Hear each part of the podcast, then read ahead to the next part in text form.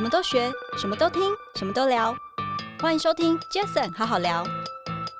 其实刚开始，呃，最困难的部分呢，我觉得就是下定决心那一刻，在整个这个新创的环境中，就像赛道一样，嗯，就赛道理论。那随时都会有很多题目，创以投资人来讲，他手上随时就像一颗扑一个扑克牌，对啊，随时他都可以看到哪一个题目比较亮眼，所以你一定要把你的这个赛道很明确。当年十八年前杰斯创立的时候，我创立的时候也是先在二楼的星巴克待到大概九点多打烊之后，再转到地下室电影院门口那个地下室的广场的那个星巴克，嗯，然后就在那边待到半夜三四点。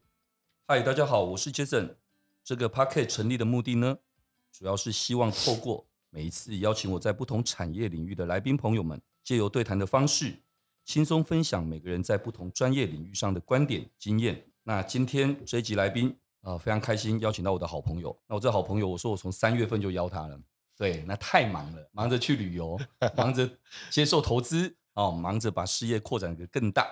那我非常开心哦，欢迎万里云集团的创办人暨执行长。刘永信，Spencer，Spencer，欢迎你。嗨，Jason，以及呃各位观众，大家好。哎，观众，各位听众，哎，对对，听众，听众。但也是，我们等下也会有一个小段的影片，所以应该也是会有观众看到你。好，对，没问题的。好，我想刚刚一开始介绍了这个万里云集团哦，那等一下我可能就请 Spencer 简单介绍一下万里云是什么，好不好？好啊。那介绍之前，我想我也简单的引言带一下 Spencer。那其实 Spencer 其实在网络圈哦，网络也好，电商，包括后来我们大家在讲的这个 AI，其实呃，Spencer 算是连续创业家。从最早期那时候番薯藤时代，你就是创始的团队哦，你也在番薯藤的旗下，好像有一个一个电商的平台啊，你也创立了这个平台。嗯、那后来好像在云端开始最早期的时候，你就像云端传教士一样，那时候就创立了一个依云谷。这家公司，那那时候好像是以 AWS 哦，亚马逊的这个云为主。那在多年后，当然其实很多的一些媒体报道也都会分享了你之前创业的辛苦，后来答应老婆就是不再创业啊。但因为很多的一些因素，一些有感而发，让你觉得还是继续走向创业这条路。后来就在几年前就创立了万里云这家公司。对，那万里云后来。当然，你转换了一个跑道，你把本来在之前碰的 AWS 换成是 Google 的云。简单的跟大家分享一下你自己，好啊。那谢谢 Jason 今天的邀请，嗯、因为呃也认认识很久，所以本来以为是来这边聊旅游的，也可以啊。我们等下还是可以聊旅游啊。对，那我想这个万里云，我们是一个做云端的公司啊。那其实，在创办万里云的的过程中，我也不是一个算典型的创业者，但是过去在就刚刚提到，我很早加入新创团队，在番薯藤，在一九九八年，那我们当初是在罗斯福路二段七十六号三楼，就你每个创业的地点，你或是参与创业的地方，你都会记得那个地址，因为你会在那边工作时数很长，你会晚上的时候熬夜，你会睡在地板上，就是这些的过程中，你会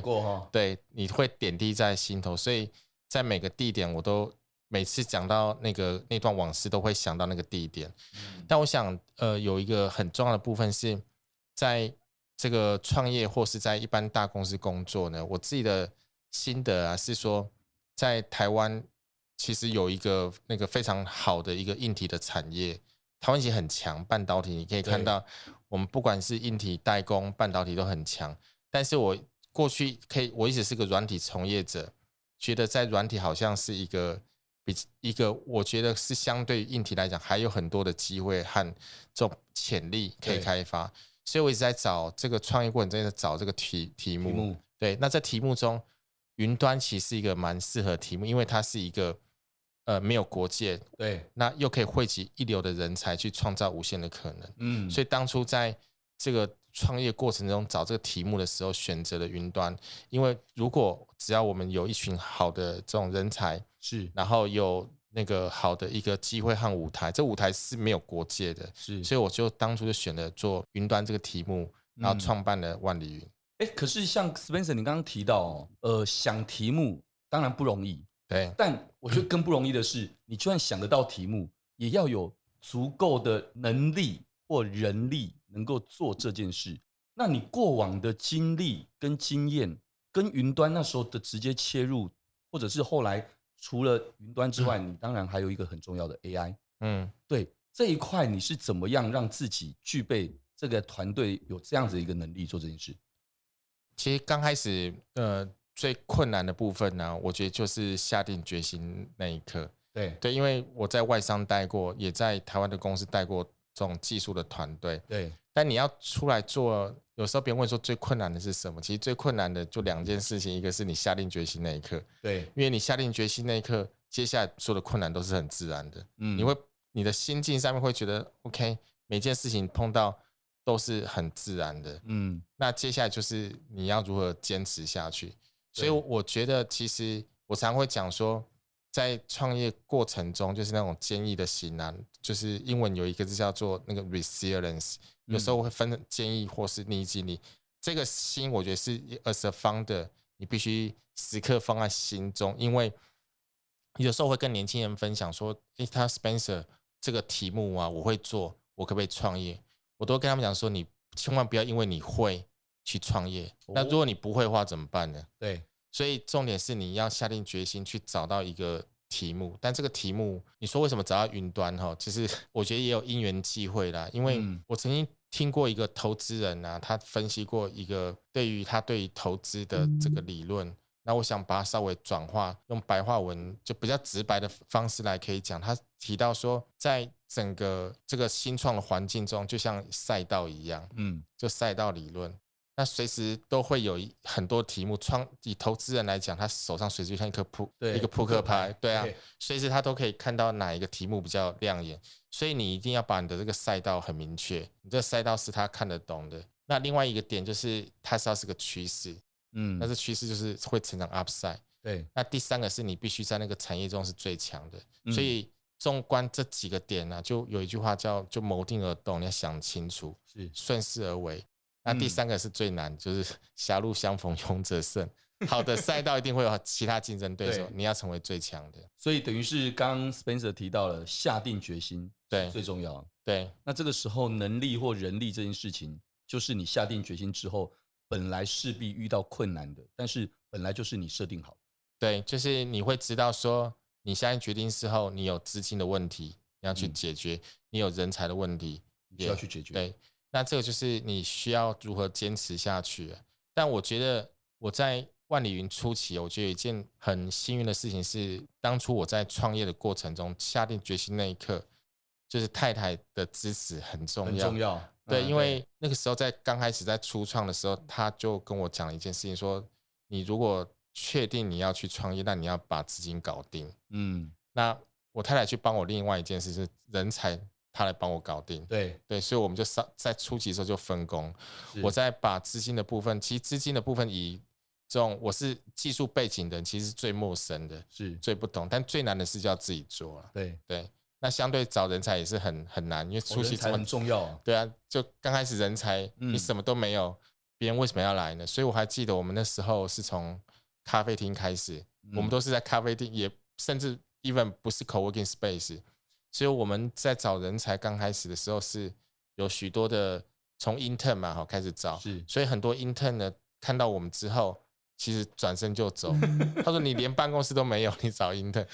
对，所以那时候办公室在咖啡厅的时候就，就就找 intern，然后直接请他们在那边面谈，就对。对，那很多人甚至有答应了，回到家之后都说爸爸妈妈说还是去什么一般，因为爸爸想说这是诈骗集团。对，也是啊。我们当年十八年前杰斯创立的时候，我创立的时候也是一样，我们也没有办公室，对，就在微风广场的地下室的的那个呃，应该是在先在二楼的星巴克，对，待到大概九点多打烊之后。再转到地下室电影院门口那个地下室的广场的那个星巴克，嗯，然后就在那边待到半夜三四点，那个蚊子叮了满身包，对。但真的，你刚刚讲的时候，我就很有心情了。对啊，就是你会，但是其实我们在那个过程中，你会找到一个很坚韧心的同事，他不无关年纪，而是他有没有那个胆识。所以我们在找人过程中啊，就是有一件事情是一直持续，就是说我们找的人呢，当然。这种诚信都是很基本的，这一定要有。但是我们特别看重的是他有没有这样子的胆识，碰到不会的事情，他愿意来试。因为那个时候的同仁们其实就是真的就是创始团队。对啊，他虽然不是创业者，但他其实就是创始团队。对，要有那样创始团队的那样子一个心态很重要。呃，我第一份工作就是研究所毕业时候加入的那个番薯藤，是我第一份工作，嗯、我是七号员工。其实我在那段过程中碰到公司大大小小的挑战，你会不管是直接或间接参与，你会我最大的 take away 是胆识，嗯，就是我我什么都没有工作经验，但我去公司有个很好的机会舞台提供给我，是，那我就是让我去冲去 try，所以我也特别看重的就是年轻人这种胆识，如果你有。有这个胆识，你来学来拼，这个这边的养分挑战多嘛，所以养分也比较多，成长的养分比较多。对，我想刚刚 Spencer 聊到了一些这个过程，那因为我跟你太太也认识，那有一次我们在家里聊天，哦，也聊蛮多。我说真的，我觉得互补，你们非常互补，然后那种个性的互补，哦，那观念的这个，那因为一起在这个家庭的这个照顾者。还有在工作上，因为他本身自己过去类似同业的一些工作的经验，对，所以他在人才这一块帮助你，我觉得应该是很大的帮助，非常的互补啊。因为他过去的工作经验是比较属于业务性质，对，没错。那在这过程中，其实见的人多，看的人多，那看的人也稍微就比我还准啊，就是、嗯、因为你就是个技术的、呃、阿宅吗，对。那我想这样子哦，等下几个问题跟 Spencer 我们聊一下哦，嗯、就是。说真的，在你创业这这些年来，尤其万里云这几年来，呃，那呃前阵子的一个募资，这个我们等下后面可以可以聊到。这两年因为疫情哦，我相信大家因为疫情这件事情，各行各业都会有一些不同的因应的方法。那因为疫情，那许多企业者也都着手推动很多的一些像数位转型之类的。那万里云从二零一七年开始协助这些企业做建置云端啊等等这些的服务。可不可以跟我们分享一下数位转型对这些企业带来的优势以及重要性是什么？这是为什么你创立万里云的时候会想做这些事情，而且也期待企业们能够感受到你们可以帮助他们做转型跟优化。其实，在数位转型这件事情呢，其实它是有一个背景的，就是如果我们看整个产业的发展。以这个数位经济的这个市场规模来讲，呃，根据一个数据哦，就是世界经济论坛预测，在未来的十年，那将近有百分之七十的这种新经济或经济的市场的活动，呃，是跟数位经济或数位赋能相关的，嗯，百分之七十。那在台湾呢，呃，行政院目前的预估是在二零二五年。大概有百分之三十的 GDP 是跟数位经济有关的，嗯，所以可以看到一件事情，它整个都是趋势，没错，就非常快，而且疫情更是加速了这件事情，因为在疫情时代，IDC 其有一个 report 中提到说，其实，在疫情状况下，如何去确保营运的韧性，嗯，就是说，哎，那其实，在数位经济或是数位赋能是占一个很重要的一部分，嗯，所以事实上我们。刚刚讲到说，创业选的题目是谋定而动，顺势而为，狭路相逢勇者胜。我们在二零一七年创办的时候，其实就看到一件事情，其实我们整个公司的核心就是跟数据有关，嗯，因为数据是连接到后面的数位经济是和数位赋能。但在这个过程中，整个资料，呃，虽然它是核心，但它并不是一步，它是从云端开始的现代化，然后再到数据，然后再到 AI 的应用。所以我们在当初选定这个题目的时候，确实它是个趋势的。可能从二零一七年来看，不只是五到十年，甚至超过十年。对，它是一个 upside。对，所以我们从角度去切入做云端、做数据以及做 AI，是在二零一七年，我们在第一天就决定要去做这样子的一个题目。从这几年来看，包括疫情，大家更聚焦如何做数位赋能和数位经济，是因为。在未来，很多都是跟数位经济活动有关。嗯，所以等于是从这样的一个方向切入的时候，你们很清楚知道这样是一个趋势，是可以对未来各个企业他们在数位转型，在这个所谓的优化升级上面，他们必然应该要走的下一步。所以这也是你们可以服务给他们的专业。对啊，就是有很多的逐渐靠向数位经济。比如说，在那个前一阵子，在疫情时候，我们有服务一家客户，就是呃台湾大车队。嗯，那台湾大车队，大家有时候会想到说，其实，在以现况来讲，是在整个大众运输越来越多元，你要到从这个点到另外一个点，你很多的一种搭乘交通工具的方方法是。那但是疫情也已改变了人的这个行为。以这个计程车产业来看呢，其实它碰到一个一个一个挑战是说，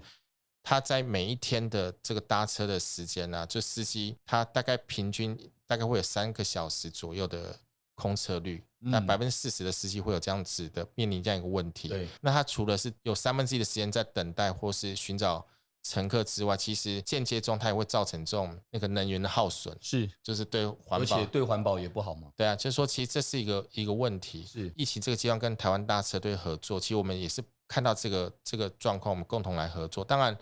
他过去的资料也很多，因为他有大概十几年甚至有更久的时间的资料。那这些资料如何运算？他也碰到一个问题是，是不是要投资更多的设备、嗯，机器去运算等等。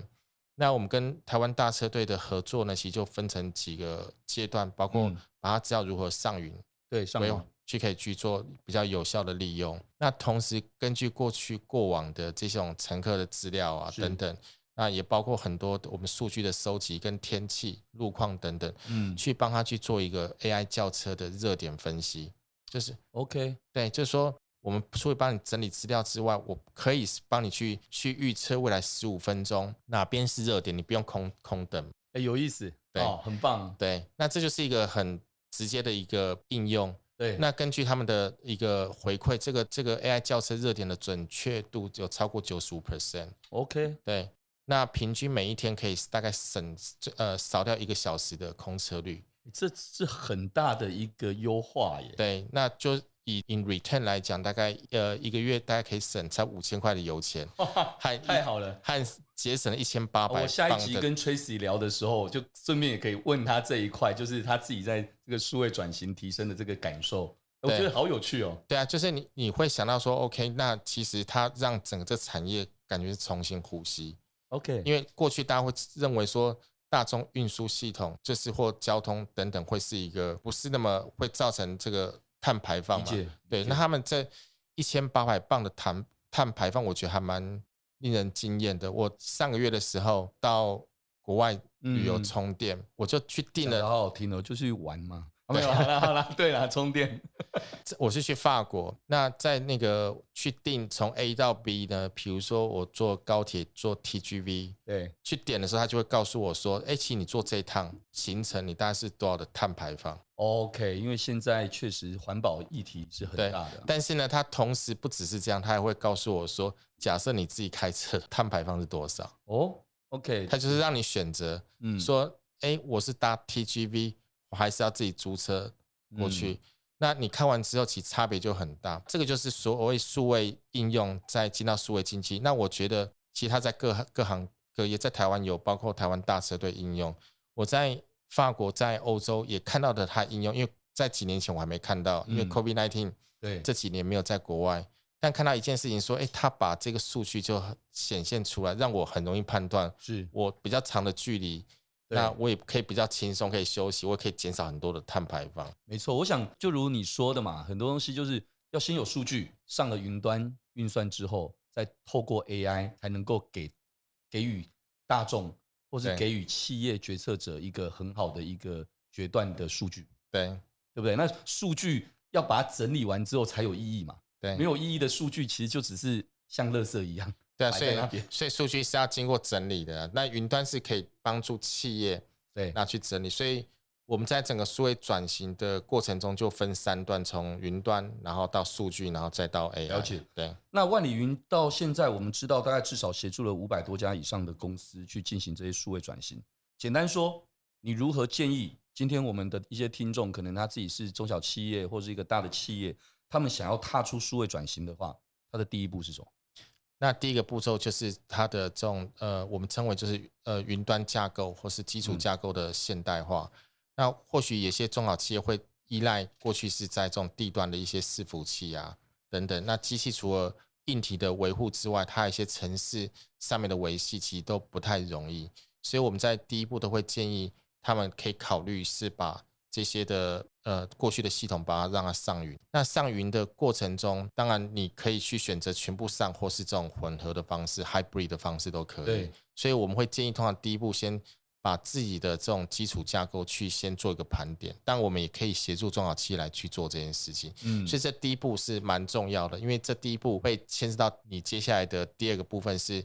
当你上云之后，你就会有这个，就刚如同刚 Jason 提到的，因为很多数据是有用没有用，你并不知道。对，上云之后，你可以把这种的数据的这种数据库，或是说的资料，就开始做分类、清洗，然后做有效的排列、储存，然后以及不管是这种这种所以一次性 batch 的，或是即时 real time 的资料，你都可以汇整。嗯、那这些资料就大大有帮助。你可能从中，就像刚刚提到的，像台湾大车队的为例来讲，它可以运用去做 AI 的轿车，它可以去做很多它原本没有的，把它的核心的商业的模式可以再更扩大。嗯，那我想我我帮听众问，也帮我自己问，呃，我们刚才在讲数位转型，但每个人对数位转型的这个定义真的是一定差很多，搞不好一个传统产业，它有开始买数位广告，他也说他数位转型，对，对不对？他如果说今天有。有做什么样的事情就是数位转型，但其实我们今天跟 Spencer 在聊的这个数位转型，更多的是从传统的数据，嗯，然后上云端，而上云端之后，当然就会有经过运算，经过运算之后，好，我们刚才提到的就有了 AI 的运算啊等这些，然后提供了更多的一些更好的一些决策力。对，那从结果来看，就是 AI 这件事情对产业的重要性。更大喽，因为我们刚刚前面讲的是，哎，数位转型的重要性。但我们现在再把它缩更浓缩一点，就是我们已经经过了重重的这些数据运算，到最后的 AI。那 AI 这几年也非常的盛行，大家也都一直在聊。那你觉得可以跟我们分享一下 AI 发展对台湾的这整个产业的影响的优势在哪些？呃，我觉得这个产业的影响会是蛮全面的。嗯，那。有刚刚提到一个数据，说在世界经济展呃世界经济论坛中预测未来对十年呢，呃全世界百分之七十的经济活动会跟数位经济有关。但事实上，如果我们再稍微 focus 在在 AI 的话，那在 global 的呃一个预测是在二零三零年，global 的 AI 呢会 impact 百分之五十以上的 GDP，就说我们可能有一半以上的 GDP 产生的这个活动都跟 AI 有关。所以刚才讲说，比如说是那个叫呃轿车服务，或者是我们去买东西，我们上电商，或是投放广告。那投放广告，呃，像以购物来讲呢，我们不管是现在在实体的这种在卖场啊。买东西或者是在电商，其实都有很多 AI 的这种行为发生，因为它会推荐你，它知道你的一些行为，不管有没有 cookie，它都会知道你的 behavior。很多的活动其实事实上都会影响你的你的生活习惯。所以其实就像我们刚刚说的，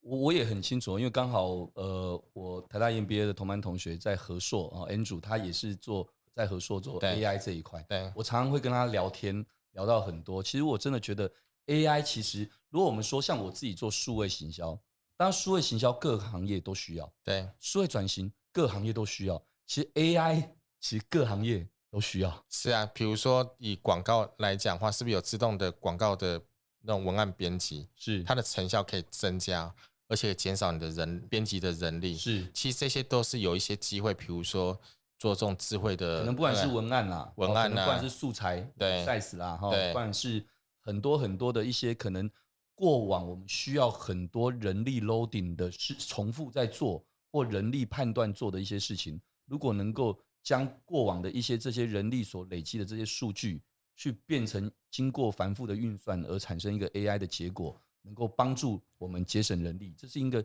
很好的一个优化的机会。以台湾或甚至投放亚洲来讲，我觉得 AI 的应用可能会跑得稍微快一些，因为这跟人的生活的习惯。有关啊，如果到欧洲可以看到他们慢慢的，对啊，吃顿饭应该没有人拿手机在看手机，是就是有时候在排队，他们一些景点，然后开车要去缴费，排个三十分钟到一小时很正常。在这过程中，你会发现那个人们是聚集在，他们是在聊天，没有人拿手机在看手机。嗯，所以 AI 其实它的应用啊，不算很多，但是每个国家的。这个习惯和机会点会不太一样。当然，亚洲因为大概是很重度的四 G、五 G 的使用者，对，然后也是手机的使用者，所以我相信，我觉得我个人因为 AI 是要靠你产生数据，是才有办法去做很多事情，比较有智慧，可以自动化。那在所以你刚才讲到的一些机会点，其实台湾有这么多的好的基础建设，比如说五 G，嗯，那比如说手机的应用，然后等等，所以我们是很有机会把我们一些好应用再输出到国外的。OK，对，我觉得是台湾一个做 AI 有趣的地方，因为我们有很好的，刚刚提到说有很好的硬体产业，对，半导体，然后扬名国际，但我们是不是可以在这个利基中，透过云端以及数据产生的 AI 的应用，输出到海外？嗯，哎，我觉得这是一个很好的点，也很刚好哦，刚好 Spencer 聊到这一块，刚好也接着我下一个问题，因为下一个问题我刚好想要聊到就是，呃，我们共同的一个好朋友，台湾大哥大。总经理啊，林之诚啊，大大概在 Jamie，他们应该也就在今年三四月的时候，好像恭喜 C 轮的投资哇，太厉害了！刚好为什么我说刚好聊到这个往外开拓这件事？嗯，我相信 Jamie 就台湾大 台湾大哥大领头的这一次的这样的一个投资，应该未来也是为了要和万里云一起携手，除了台湾之外，应该也是为了要走向外面去吧？对，我想有两个 point 呢，就是说。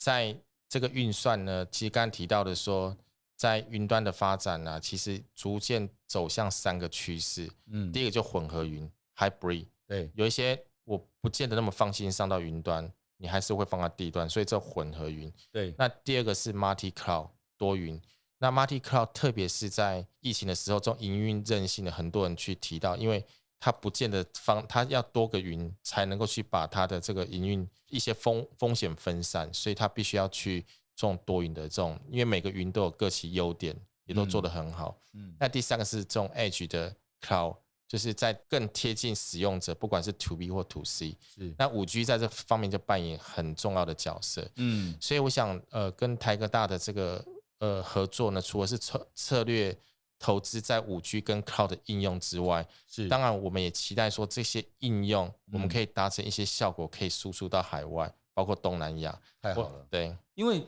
台湾大哥大他们本身自己在，他们自己好像也一直提倡，Jamie 一直希望能够将台湾大哥大能够带到一个更是自诩是一个科技电信产业，嗯，哦，科技啊，所以当然也才会有 Jamie 为什么会 AppWorks 又。到了台湾大哥大的这样的一个产业，那这几年其实真的 Jamie 也很努力哦，也做得很棒。我们在在一年多前，Jamie 其实就已经上过 Jason 好好聊节目，那时候那时候我们就聊蛮多。他说哇，Jason 一直问，因为他我说当然要问啊，我们这么朋友对不对？做的这么好，我们那与有荣焉，一定要帮大家问一下你在做些什么。那其实这些这一年多来，我觉得很多人应该都看到了，嗯，哦，看到 Jamie 其实很努力的在。将台湾大哥大这样的一个电信传传统电信产业开始不断的朝向科技，对，朝向更更多不一样的这个迈进。对啊，我想呃，Jamie 扮有很多种的角色啦。刚刚提到说科技，那当然也还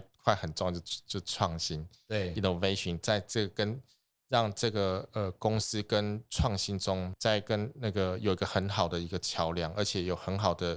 这种 DNA 可以注入，让这个。嗯变成是一个活水，带动这个产业变成是一个生态圈，一直往前跑。那其实往前跑，我觉得很重要的关键点就是速度。当你想得到的，别人也想得到。没错，所以 always 速度是关键啊。那我我想 CloudMile 万里云有一个角色扮演的就是我们的速度感。哇，这很重要哦。嗯、我虽然自己不懂技术，但是我创业这十八年来，我所有的合作伙伴都是技术公司。对，哦，你说当年的无名小站，任何一个网站，难道不需要技术吗？对，对，但也因为这样子，所以我很清楚知道一件事情：技术没有独家，技术只有领先。对，所以呃，技术还是必须跟商业结合嘛，否则你只有技术你也很难，没有意义啊，没有意义。所以销售很重要，就是这就是我们存在的角色。对，对，这个这也是那个那个张忠谋先生有提到过，说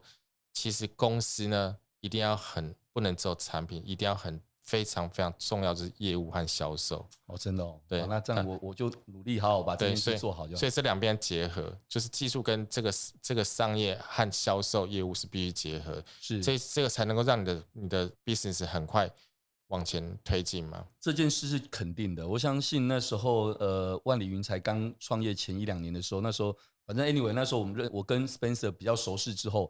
我都跟 Spencer 说，我说，哎、我我要扒着你。然后为什么？我说没有啊，因为我觉得我就是业务啊，我要有好产品。那你技术，不管你现在的技术适不适合我们来整合、来包装、来销售，但只要你往这个趋势走的，总有一天会有机会的。而这个时候，我们彼此有那样的信任跟那样的一个情感的基础，我觉得一定会更有机会合作。对啊，就是技术技术 always 是要找到一个业务一个销售的出口，而且是满足客户的需求了。对对对对，所以。那个业务真的是很重要啊，真的哈、哦。所以你今天有两位同仁刚好在旁边，所以帮他记得哦哈。到时候如果想到那种跟广告行销等等这些整合的技术的新产品的时候，记得提醒他，哎，先找 Jason 杨哦。对对，一定第一个找你。对对对，好不好？这个因为也代表我其实真的从云端 AI 这一块，其实说真的，大家都知道它的趋势，但它要套用在各个行业、各个产业，那当然我们。数位行销、广告行销当然也是一个产业，对。只是有些东西或许 priority，有些东西可能是时机成熟度都不一定，对。但我认为早晚一定都会 cover 到，对。那不急，反正朋友是永远的，那合作随时都会有机会，反正我就等你就对了，对。OK，我想因为时间关系，所以我最后再问个问题。那我觉得这个问题应该也会跟我们刚刚这样子一路聊下来之后，我认为对。对大家来讲，会觉得我认为应该是蛮 make sense 的一件事，嗯，因为你刚我们在讲说所谓的云端，所谓的 AI，讲白一点，每一段时间每个阶段都会有一个大家在讲的重点，不管那个重点是真的，我觉得都是趋势，嗯，只是因为每一个时候就要有一个话题，才会有有好热钱的活络，才会有大家觉得哇，好像心之所向，有一些不一样的那个听众朋友们一定很清楚哦，因为我现在。访问了各行各业的一些来宾朋友，其实很容易都会带到一个最简单的一个话题。过往我在 TVBS 二十几年前那时候，Web 一点零；我十八年前二零零五年创业的时候，代理无名小站这个广告行销的时候，数位广告是 Web 二点零。嗯，那现在大家在讲的 NFT 啊，讲的 Crypto，讲的这个元宇宙，这其实就是 Web 三的这个时代。对，呃，我们刚刚说的云端也好，到 AI，当然都是一个很大的议题，但我想问的是，从 .com 再到现在的 AI 智能，那你深耕了网络产业这么多年，你对现在大家都在讲的这个所谓的元宇宙啊，或者是这个 Web 三点零的这样的一个时代，你有什么样的看法？不管是你的看法，或是你公司未来的参与是怎么样，是不是也可以跟大家简单的分享？好，我觉得这是一个好问题哦。就刚好我想，就我们同时都有参与从 Web 一对到 Web 二到 Web 三，从 Web 一。刚提到说，这种所谓的这种 partnership 的这种 economic 这种呃 Web Two 这种 attention 的那个 economic Web Three 其实主要我觉得很大的转变呢、啊，就是说它实际上是一个 ownership 的这种 economic，、嗯、就是转变到越来越更注重这 ownership 的关系。但是我觉得这对于整个就是说科技或是互联网的发展其实是好事，因为越来越就就会产生。更多很好的创作，那过去创作可能要透过这种平台啊，Web Two 或者是 Web One 的时候，甚至是更被垄断。嗯，所以我们从以整个对于整个数位经济啊的这种需求来讲，我是觉得是蛮正面的啦，而且也蛮期待的。就考玛万里来讲，我们其实是是一直是从。一个数据为核心，然后去看到云端和 AI。其实我们也是认为说，我们其实我们也有很多这种区块链的客户等等。我们一直是一种 enabler，我们协助大家，比如说他在运用数据或是云端平台的时候，我们只要提供一些好的，降低技术门槛，可以让他们进去。所以，我们只是扮演这种 enabler，我们协助你。我们过去是 to B，但是如果有这种好的呃新创团队，但我们只。其实你知道，每一个公司茁壮，包括万里，我们都很多贵人相助了。所以从 Web3 的角度来讲，我们如果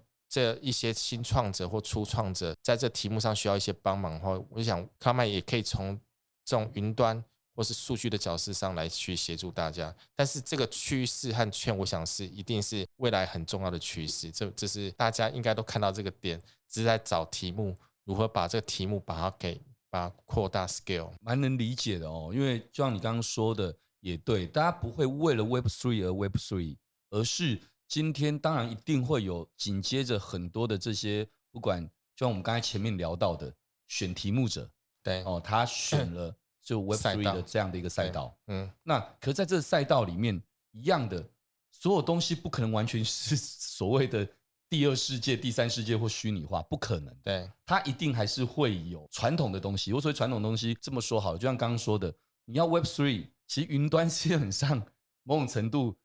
Web Three 也是得要上云端啊。对啊，所以。并不会是一个产业取代另外一个产业，没错，不是就广播不会取代电视嘛？那 Podcast 也不会去取代电视或是广播，对，就说它是一个新的一个应用和等等，它会起来，但是它会满足一些人的需求。那 Web Three 一样，就像 Podcast 其实对让很多的广播节目，或者说让很多原本的这 Audience 有更多元，而且这种像 Jason 好聊这么优质的的节目可以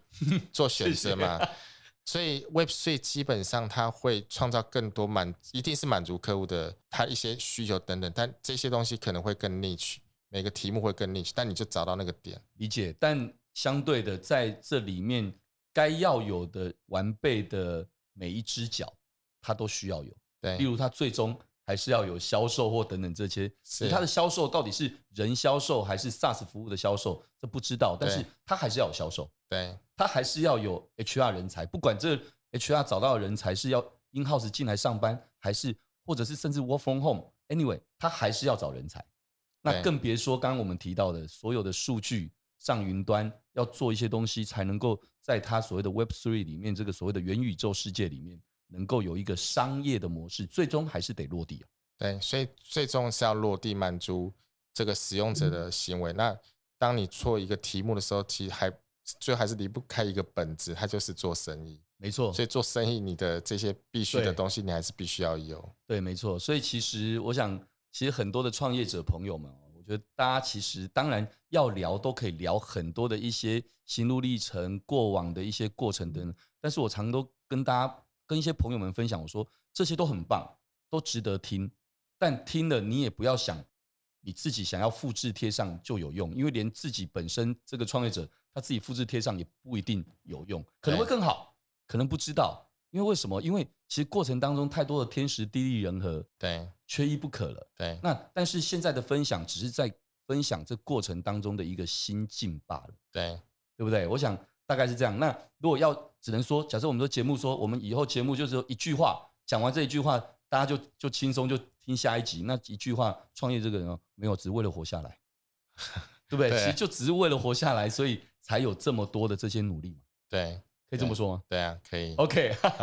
好，我想因为时间的关系，非常谢谢大家的收听，也谢谢大家呃今天的来宾。万里云集团的创办人暨执行长，我的好朋友刘永信 Spencer，谢谢你。好，谢谢。OK，那各位如果喜欢这一集的节目，也欢迎大家到 Apple Podcast 留下您的五星评论。杰森好好聊，我们下次再见喽，谢谢，拜拜。